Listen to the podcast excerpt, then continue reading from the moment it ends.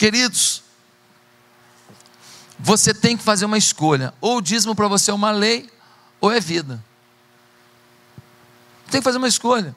Se você decidir que dízimo para você, que entregar 10% dos seus ganhos na mão de Deus, para você é, é, é, um suplício, é, é uma coisa terrível, é uma obrigação terrível, é uma escolha que você pode fazer.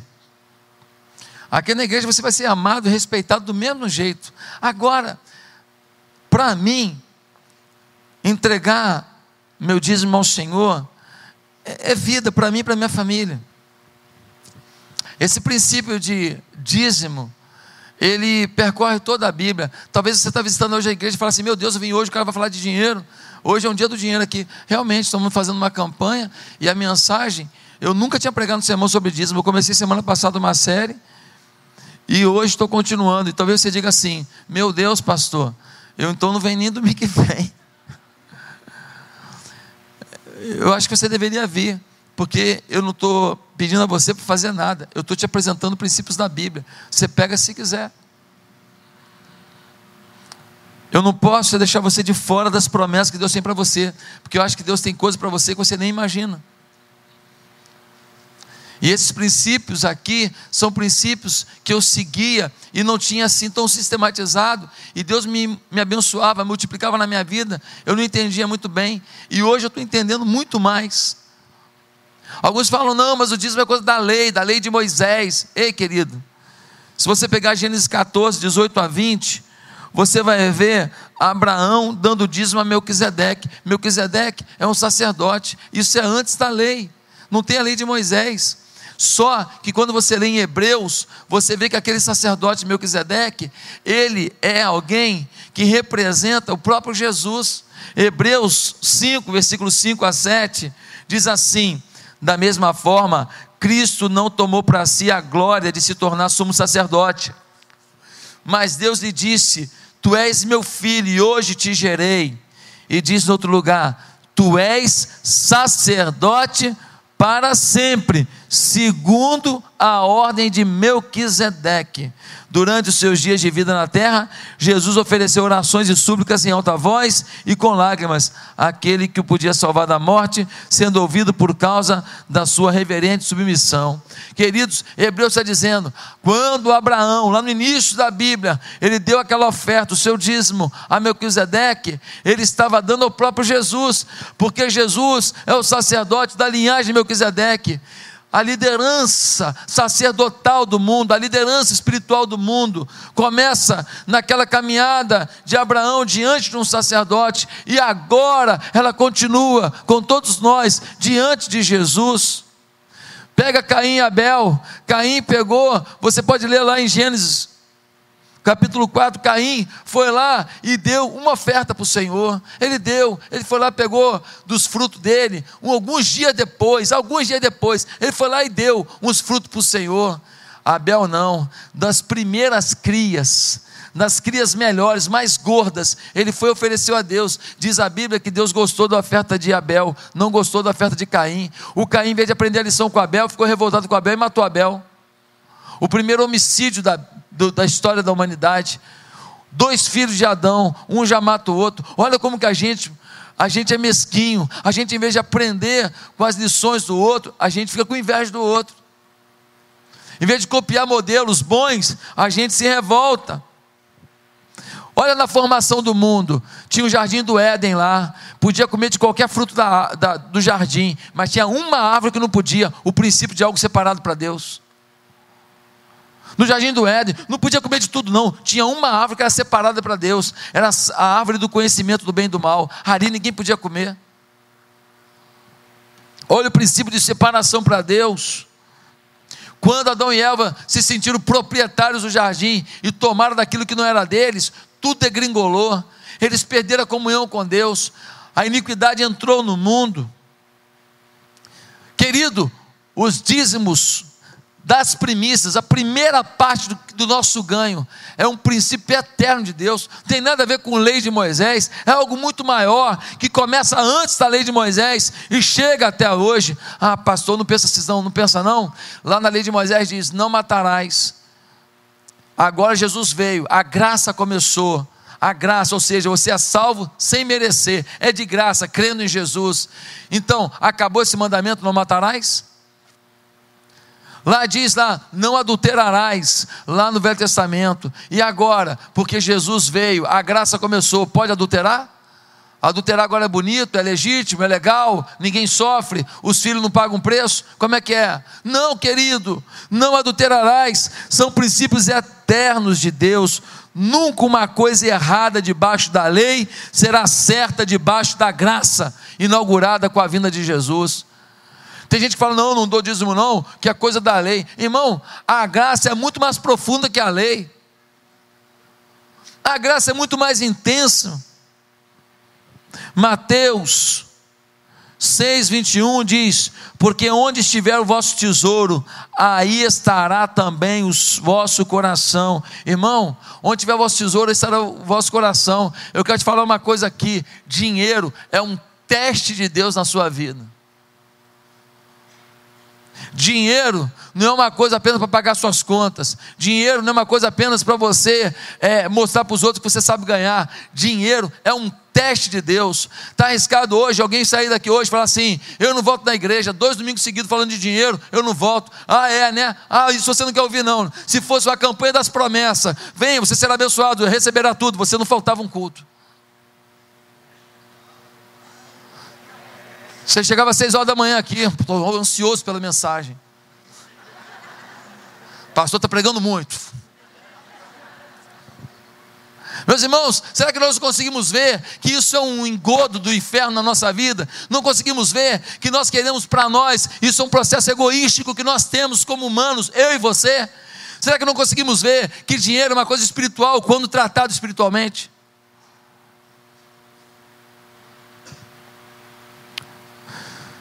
Queridos, a Bíblia não diz que onde está o seu coração, ali está o seu tesouro. Diz que onde está o seu tesouro, ali está o seu coração. É o que você mais ama, ali que está o seu coração.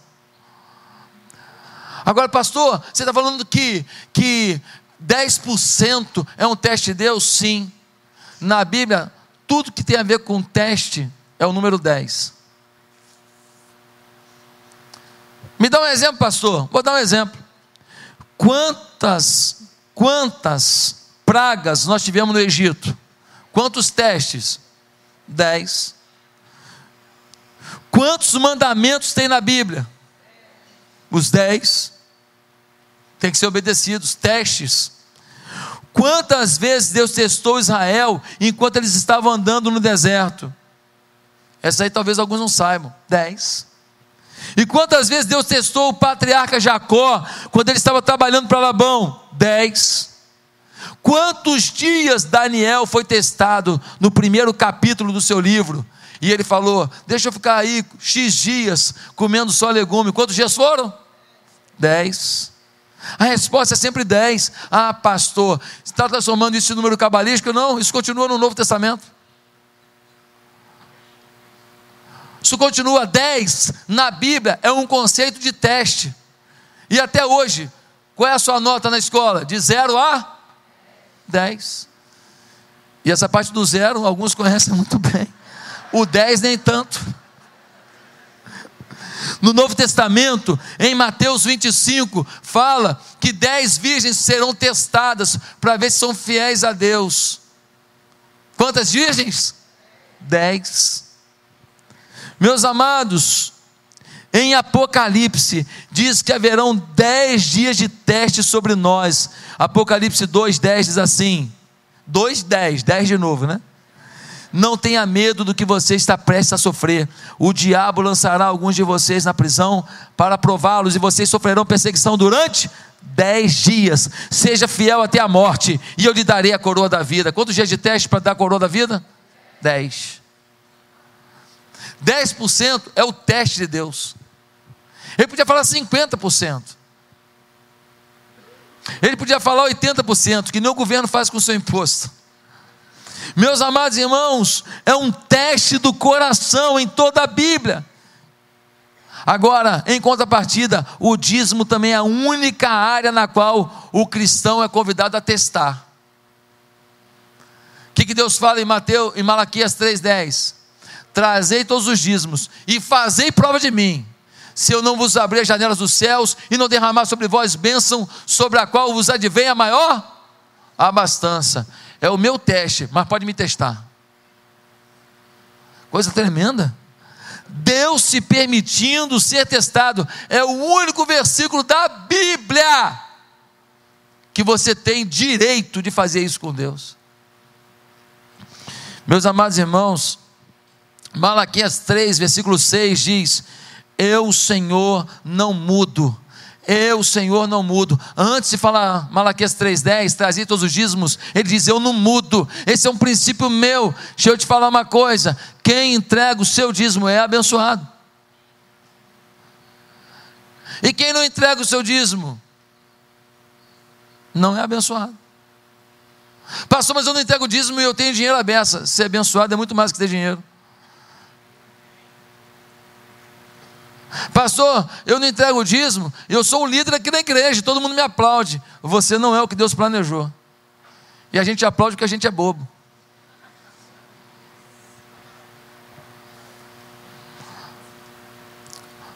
Porque você não passou no teste do dinheiro ainda.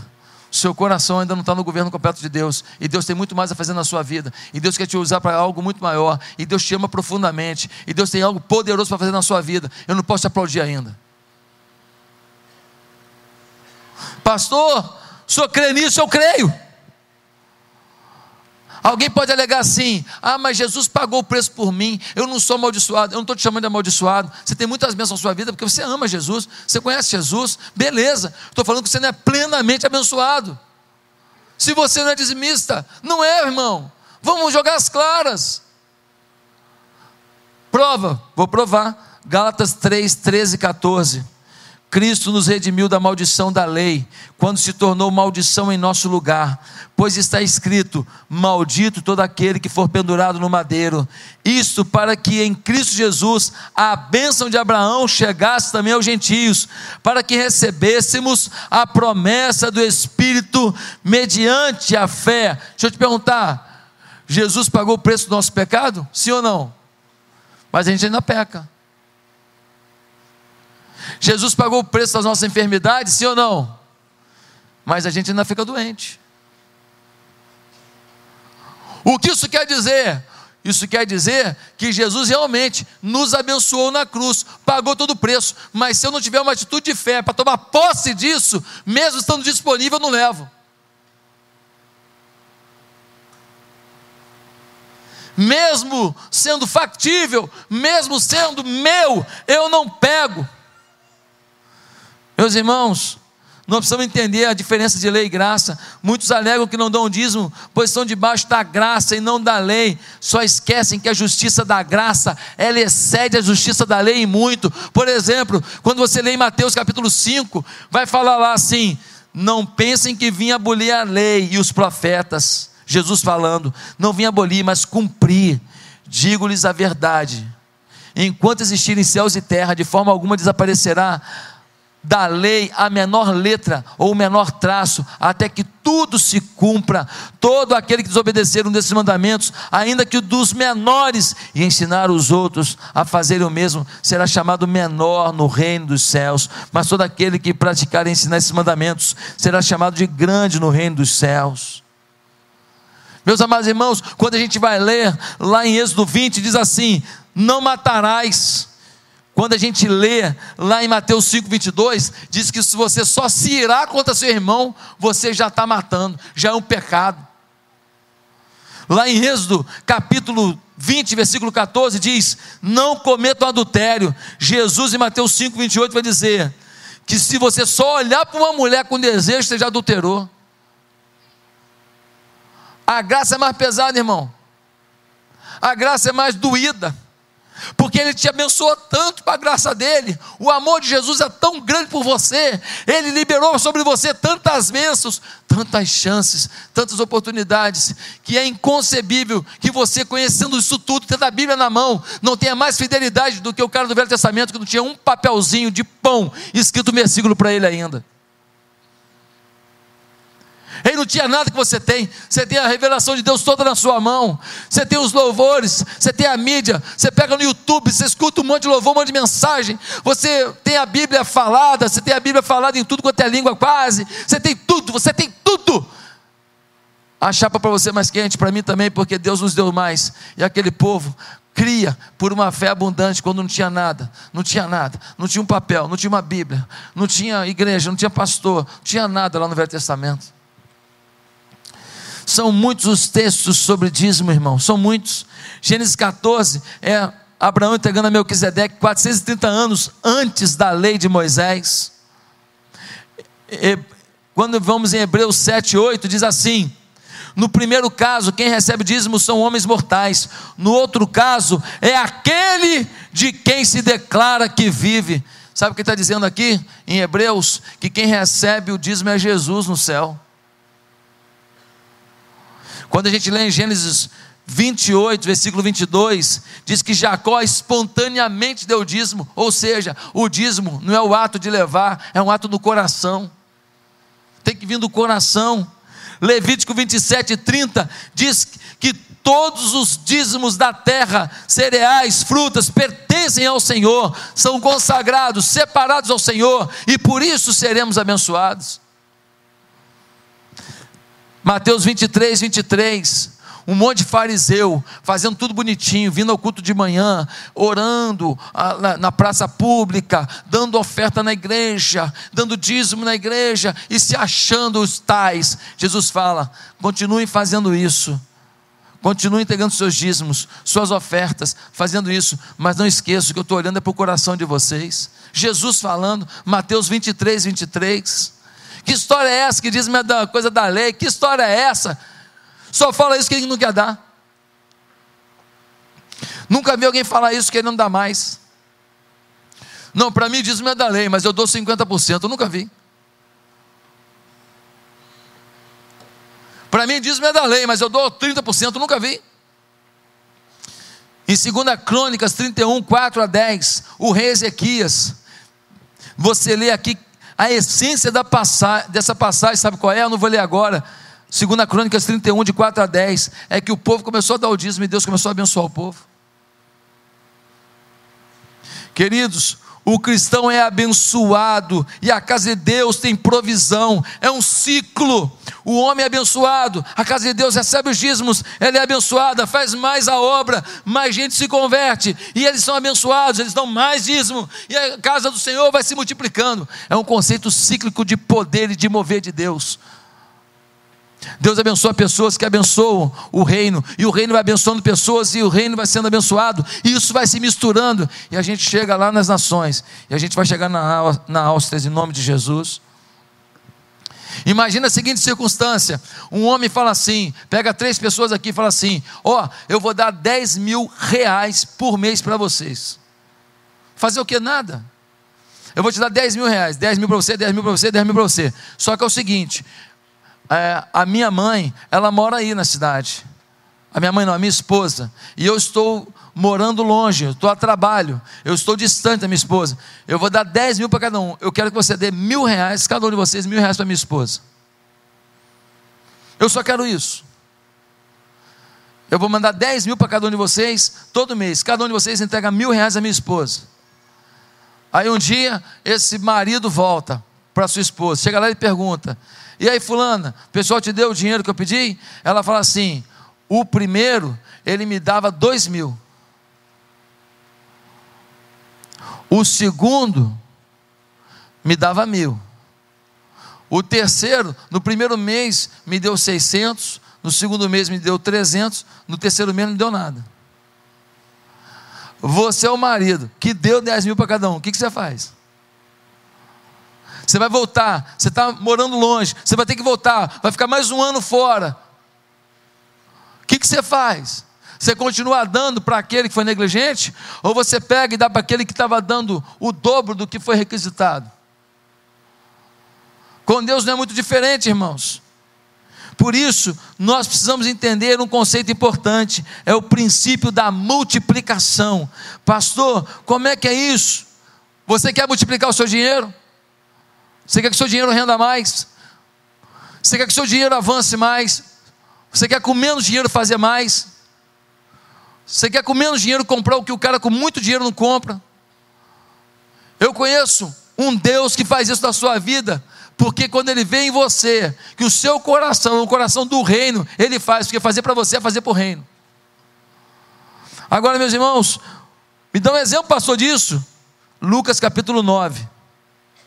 Lucas capítulo 9, nós temos aquele momento em que o pessoal está com fome, e aí o, os discípulos falam para Jesus: Jesus, o culto já está com quatro horas de duração. O senhor está pregando muito tempo aí e o povo está com fome. Jesus não vai ter padaria nenhuma para comprar nada. E o povo com fome, como é que vai fazer? E aí Jesus vira para eles, está pregando aqui o sermão, fala assim: dá-lhes voz de comer, dá comida a vocês. Aí eu fico imaginando o discípulo que falou com Jesus isso, voltando e falando para os outros assim: ai gente, deixa eu te falar. Falei com Jesus que o pessoal está com fome e que o culto que era para ser de duas horas já tem quatro horas aí e, e tal. E eu falei com ele. Ah, é, o que, que ele falou? Ele falou para a gente dar comida para o povo. Mas, mas tem cinco mil homens. Ou seja, tem 10, 15 mil pessoas aí, com mulher e criança. Agenda comida, vamos ver o que tem por aí. Aí foi todo mundo lá, olharam no meio do povo, aí voltaram. E aí, igual o relatório, o que a gente achou? Olha, eu achei cinco pães aí de, de milho e, e dois peixinhos. É. Cinco McLanche felizes aí. É, foi o que eu vi. Aí eles vão lá para Jesus, eu fico imaginando quem que vai querer dar esse relatório, né? Aí vem lá e fala: Jesus, deixa eu te falar um negócio aqui, não vai ficar zangado, não, né? Não, é o seguinte: a gente percorreu aí para ver o que tinha para dar comida para o povo, né? São 10, 15 mil pessoas, a gente conseguiu ver. Jesus falou assim: o que, que tem? Ele falou assim: tem cinco pães e dois peixinhos. Aí Jesus falou assim: ótimo. Aí ele falou assim: hã? Falou: ótimo, ótimo. Pede o pessoal sentar então. Pede para fazer grupo de 50. Vai dividindo. Aí o cara que ouviu isso voltou e falou para os outros discípulos: Olha, ele mandou dividir em grupo de 50 aí, não estou entendendo nada. Eu não estou entendendo nada. Aí eles foram lá, foram lá, sentaram em grupo de 50. Agora olha o que acontece. Lucas capítulo 9, 12 a 17, vou ler só o finalzinho. E tomando os cinco pães e os dois peixes, e olhando para o céu, abençoou-os, e partiu-os, e deu-os aos seus discípulos, para os porem diante da multidão. E todos saciaram-se, e levantaram do que lhes sobejou doze cestos de pedaços. Irmão, Presta atenção na revelação. O milagre não aconteceu na mão de Jesus. O Pedro deu um pedaço de pão para Jesus. Jesus pegou o pão e partiu e deu um pedaço na mão do Pedro. Falou: agora vai lá e faz com o povo. Vai dando para o povo. Aí quando Pedro foi, fez igual. Partiu o pão crescia na mão dele.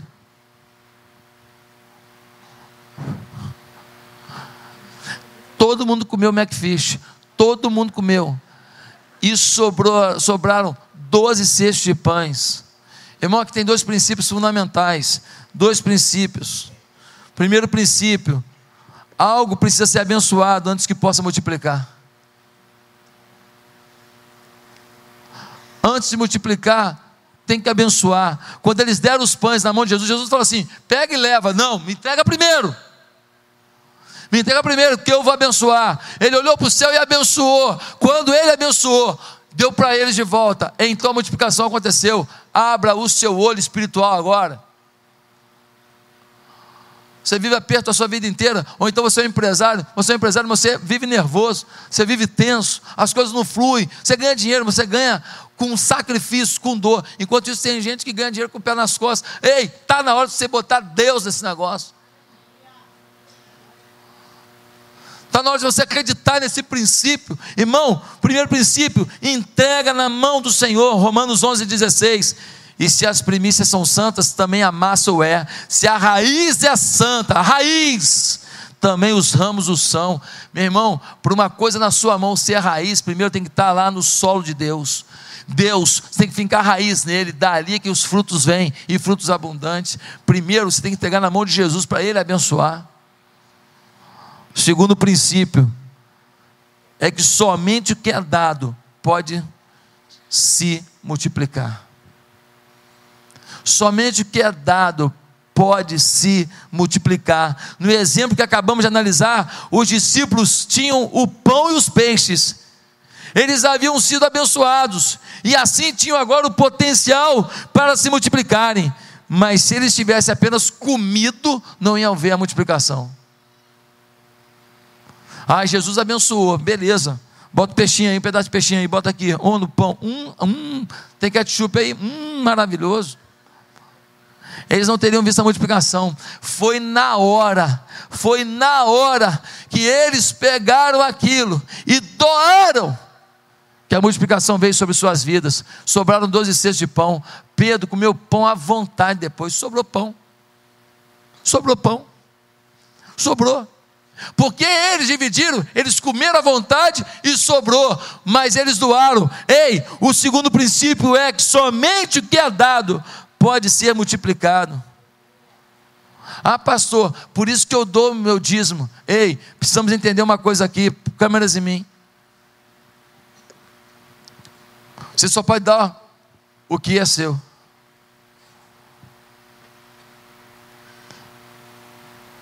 E o dízimo não é seu. Você se apropria, eu continuo te amando, Deus te ama, é com você mesmo. Aqui ninguém vai ter uma placa, sou dizimista colada na testa. Aqui ninguém vai ter uma luzinha acesa em que eu vou te cumprimentar na porta se você for dizimista. Pelo amor de Deus, eu estou nem aí para isso. Eu estou preocupado com a nossa igreja, a nossa igreja vai avançar. Estou preocupado com você avançar. Estou preocupado com você ser parte disso. Estou preocupado com você viver os, os valores do reino de Deus e receber as bênçãos do reino de Deus. Estou te falando de princípios que nortearam muita coisa na minha vida, muita coisa multiplicou, muita coisa avançou. Eu botava a mão assim, eu não sabia por que, que acontecia. Agora estou entendendo, porque quando eu era moleque, moleque, que eu comecei a ganhar dinheiro, 10% eu pimba, 10% eu pimba. Meus primeiros salários, quando eu era garoto, quando entrei numa multinacional americana, um processo seletivo, 300 candidatos, 10 vagas. Eles foram na PUC recrutar, eu fiz informática na PUC, e aí, quando, naquele processo cheio de gente candidato, eu entrei entre os 10, o primeiro a ser contratado dos 10, e eu não era o melhor dos 10, não é falsa modéstia, não, não era mesmo. Não é falsa modéstia, pelo amor de Deus aqueles caras na informática, dos 10, 8 eram melhores que eu. Na informática. Mas no dízimo eu era melhor que todos. O primeiro a ser contratado fui eu. Tem uma moça aqui na igreja que trabalhou no Banco Próspero, ali. Ela sabe onde eu trabalhei, que empresa forte, poderosa, rica. Eu fui coordenador de todo o sistema da área financeira do banco. Eu ganhei muito dinheiro, participação nos lucros, muita coisa. Ei, meu irmão, meu problema aqui não é falar de dinheiro, porque eu estou precisando de dinheiro, eu sou assalariado. Meu problema aqui não é falar da igreja precisando de dinheiro, porque a igreja é do Senhor, Ele vai mandar o recurso. A questão é que você tem que ser abençoado. Eu não abro mão de ver você um abençoado um multiplicador, alguém cheio da glória de Deus, alguém que o que toca multiplica. Por isso, esses princípios, meu irmão, você não vai poder dar do que você não é dono. O dízimo é apenas para você fechar a boca do devorador, é obediência, é a sua oferta que mostra o seu coração doador. Pastor, o dízimo, está falando da oferta? É isso mesmo. Passou vindo no dia errado nessa igreja. Primeira vez hoje. Ei, querido, você pode nem ser de igreja nenhuma. E você está vindo aqui hoje. Eu nunca tinha pregado um sermão sobre isso aqui. Eu preguei domingo passado e estou pregando hoje. Eu já falei no culto, pregar sobre isso. Preguei, estou nessa série de mensagens. Deixa eu te falar, você vê no dia certo, que Deus quer fazer coisa tremenda na sua vida. Tremendo, você vê no dia certo. Deus quer multiplicar na sua vida. E nós vamos daqui a dois domingos encerrar essa série. Vou pregar quatro mensagens. Claro que não vai ser sobre dízimo a próxima. Mas, deixa eu te falar, é princípio eterno de Deus para quem quer avançar. Ah, pastor, será que é isso mesmo? Querido, só tem um jeito de você vencer isso. Você tem que identificar o que a Bíblia fala. É que existe um espírito que te aprisiona o dinheiro. O nome dele é Mamon. Mateus 6, versículo 24. Abra sua Bíblia.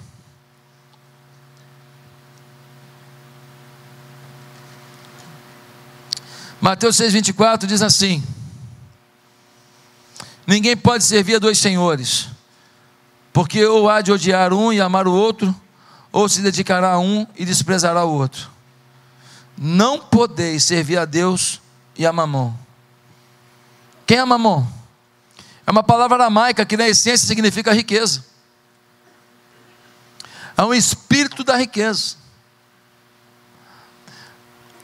Se você está sendo super incomodado com a mensagem de hoje, você está chateado, e você está falando assim: como é que o pastor tem coragem de pregar um sermão para os filhos? Eu quero te falar uma coisa: mamão está lutando contigo.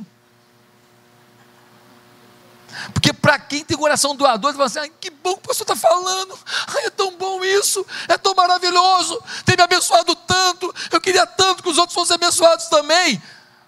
Mas para você que está numa guerra interior, eu te entendo, eu te entendo. Eu te entendo. Eu não te julgo, eu não te critico. Eu acho que eu sou até um pouco culpado de você estar assim, porque eu falo tão pouco de dinheiro, tão pouco, só faço na hora do ofertório praticamente que eu sou culpado também de você ainda estar nessa guerra sem entender pela fé os princípios de Deus da multiplicação. Eu até me culpo um pouco. Agora tem um problema. É que o mamon, esse espírito de autossuficiência, o dinheiro é meu, eu faço, eu ganhei, eu aconteço. Ele tem dois amigos dele que andam com ele direto, eles tomam um cafezinho junto.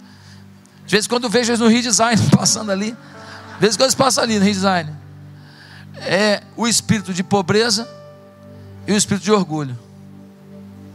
Vamos lá, mamão. Espírito de mamão. É o que? É esse espírito aqui de riqueza, de amor ao dinheiro sobre todas as coisas. Ninguém admite isso. A gente simplesmente vive isso. E o outro, os dois primos dele que andam com ele, é o espírito de pobreza e o de orgulho. Como é que funciona o espírito de pobreza? É o seguinte: você é fiel, você é dizimista, você é ofertante, Deus te abençoa, você fica com vergonha. Eu confesso meu espírito de pobreza. Eu confesso. Quando eu voltei de Dubai, fiquei em Dubai, naquela mamata toda lá, aí o pessoal falou assim: pastor, Dubai. Ó, oh, irmão, mas eu fui convidado. É, eu não paguei nada, tá? Pagaram a passagem e eu fiquei hospedado na casa de uma pessoa lá. Eu fico justificando.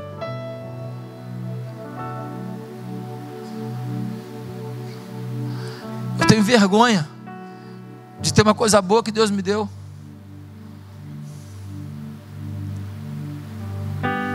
Vergonha. Eu estava lendo esse livro e falei, meu Deus, sou eu. Repreendi o espírito de pobreza na minha vida. Espírito de ostentação é uma coisa. Ostentação é outra coisa. O espírito de pobreza é você ficar com vergonha de uma bênção que Deus te deu. Nossa, que vestido bonito. É, não, mas eu comprei no brechó.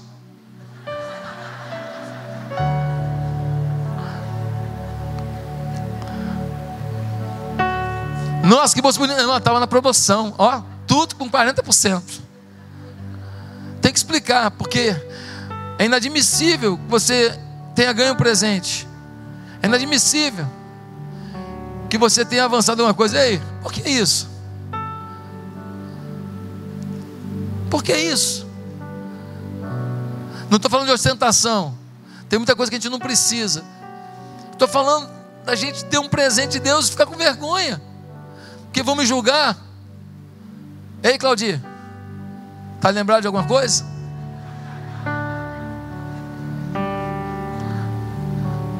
Claudio comprou um carro. Aí porque ele teve um, um acidente, ele, ele conseguiu o desconto que tem especial, não paga imposto para comprar o carro. Falei, pastor, mas vamos me ver com esse carrão, vamos falar o quê? Nem é um carrão assim, não é nada demais, um carro normal. Mas ele preocupado, falei, que se dane quem fala alguma coisa. Deus te deu, meu filho, aproveita. Eu já estava me libertando da pobreza já. Quer dizer que não trabalha, corre atrás, luta, foi militar a vida inteira, agora é pastor, tem duas rendas e vai, aí conseguiu lá comprar o carrinho dele, tem que dar satisfação a todo mundo. Pelo amor de Deus, que coisa é essa? Que droga é essa? Que inibição é essa? Ei, se Deus te abençoar, não precisa sentar não, mas fique feliz. Agora tem outro espírito, que é o espírito de orgulho. Nossa, que casa bonita, mas estou fazendo uma maior.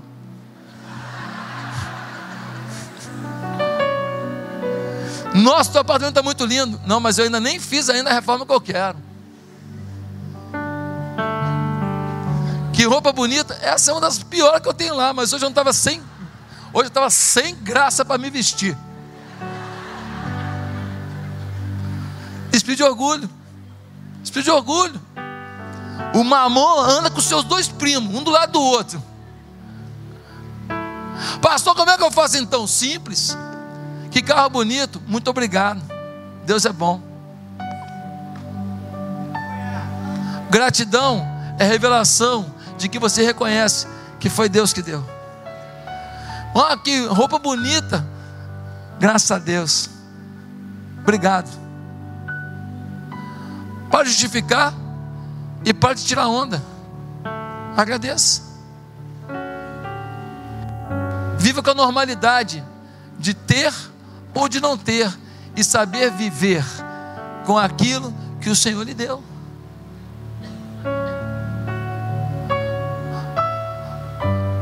Um dia a irmã falou para mim, pastor, o Senhor me abençoa tanto com as suas mensagens, mas eu nem falo para o Senhor não, nem elogio, que eu fico com medo de eu ficar vaidoso. Falei, ô oh, minha irmã, é tanta burdoada que eu tomo que eu estou precisando até ouvir umas coisas da irmã.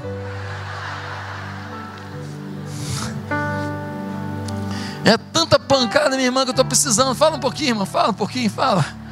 Agora eu estou precisando, fala. A gente está preocupado com o que os outros vão achar. A gente está preocupado com o que, que os outros vão ficar vaidosos. A gente vai ficar vaidoso. Não precisa de muita coisa, não. O cara está com a calça rasgada, andando, todo tirando onda. Vaidoso. Trazer de fora, tirando onda. Todo besta. Eu quero contar duas experiências do pastor Robert Morris que estão nesse livro para terminar. Ouviu um A? Glória a Deus. E olha que já vai dar uma hora. Meus amados irmãos, o pastor Robert Morris, no início da vida dele, ele e a mulher dele, eles tinham uma renda enorme de 600 dólares. Isso dá 1.800 reais. Era tudo que eles ganhavam juntos. E eles conseguiam, vivendo apertadinho, uma vez por mês ir numa lanchonete e comer fora. Numa lanchonete, nada chique não. Aí eles foram numa lanchonete. Só que na cabeça dele, ele estava recém-convertido. Ele falou assim: Meu Deus, eu queria tanto abençoar alguém, queria tanto falar de Jesus. Então ele pensou: se a gente desse uma oferta grande, se a gente desse aquela oferta do, da garçonete, uma coisa legal, e a gente pudesse deixar um, um, um, um folheto, eu acho que ela ia ler. E assim eles fizeram. Eles foram lá e eles deram uma oferta para ela grande e eles deixaram um folheto. No mês seguinte, eles voltaram. E de novo, eles colocaram uma oferta generosa. No terceiro mês, eles voltaram. Eles tinham lanchado 10 dólares e tinham deixado 50 dólares para ela. No terceiro mês eles voltaram e ela falou assim: Eu queria falar uma coisa com vocês. Eles falaram: O quê? Eu, eu li aquele folheto que vocês deram. Eu achei vocês tão generosos. E no final eu não tenho uma oração para aceitar Jesus. Eu fiz. Eu aceitei Jesus. E sabe de uma coisa? E aí o Robert Morris e a esposa controlando a emoção, né? É, eu li para o meu marido que ele não está em casa e, e eu li para ele e ele também fez oração aceitando Jesus. Eles vibrando já, e eles falaram: O seu marido viaja muito, ele trabalha? Ela falou: Não, ele está preso. Ele está preso e eu estou vivendo uma vida muito apertada. E aquele dinheiro de vocês, aquela, aquela generosidade de vocês me ajudou tanto nessa fase. E o meu marido ficou muito grato a Deus pela vida de vocês. E a gente aceitou Jesus. Aquele marido saiu da cadeia um tempo depois. O casal foi discipulado, se tornou membro da igreja do pastor Robert Morris. O pastor Robert Morris conta mais uma história legal. Ele foi numa conferência. Chegou na conferência, chegou a hora da oferta. E eles começaram a falar da oferta por um trabalho missionário. Vamos ofertar, vamos ofertar. E ele estava numa fase apertada, duro que nem um coco. Mas aí ele sentiu no coração assim, falou: Eu vou dar 100 dólares. 100 dólares para ele era um dinheirão. Na hora que ele pegou os 100 dólares assim, para dar os 100 dólares, ele sentiu no coração dele: Pede para Deus 100 vezes mais. Ele estava na última, no, no, numa galeriazinha, lá atrás, naquele evento com 10 mil pessoas. E lá atrás ele pegou os 100 dólares e ele botou sobre a cabeça assim. Ele sentiu de segurar na cabeça. Ele segurou assim sobre a cabeça e falou: Deus, eu estou semeando no teu reino. Me dá 100 vezes mais para que eu possa te dar mais ainda. Deus, eu quero te dar mais ainda. Me prospere em 100 vezes mais para que eu te dê mais ainda. Meu Deus. Ele conta que um homem estava lá no meio daquele auditório e sentiu no coração o desejo de dar 10 mil dólares para alguém. Falou, Deus, para quem que eu dou? E Deus falou com ele: olha para trás. Ele olhou para trás e encontrou um homem com a mão na cabeça, distante. E o Espírito Santo confirmou no coração dele: dá para aquele homem. Ele saiu dali e foi. Chegou no final da conferência, chegou o pastor Robert Morris e falou assim: Eu vim aqui para te dar 10 mil dólares, porque Deus mandou 100 vezes mais.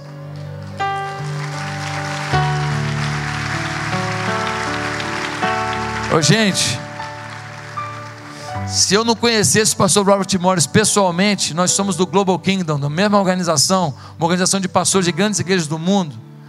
Se eu não tivesse ido na igreja dele, não tivesse ficado com ele, junto com outros pastores, ministrando ali olho no olho, se eu não tivesse sido cuidado por eles, se eu não visse a generosidade deles, deram um almoço para a gente top das galáxias, 0800, lá na igreja deles, tudo. Se eu não tivesse visto isso, eu podia até duvidar, mas eu estou falando do que eu vivi, do que eu vi, do que eu conheci, e as histórias deles são espalhadas pelo mundo afora.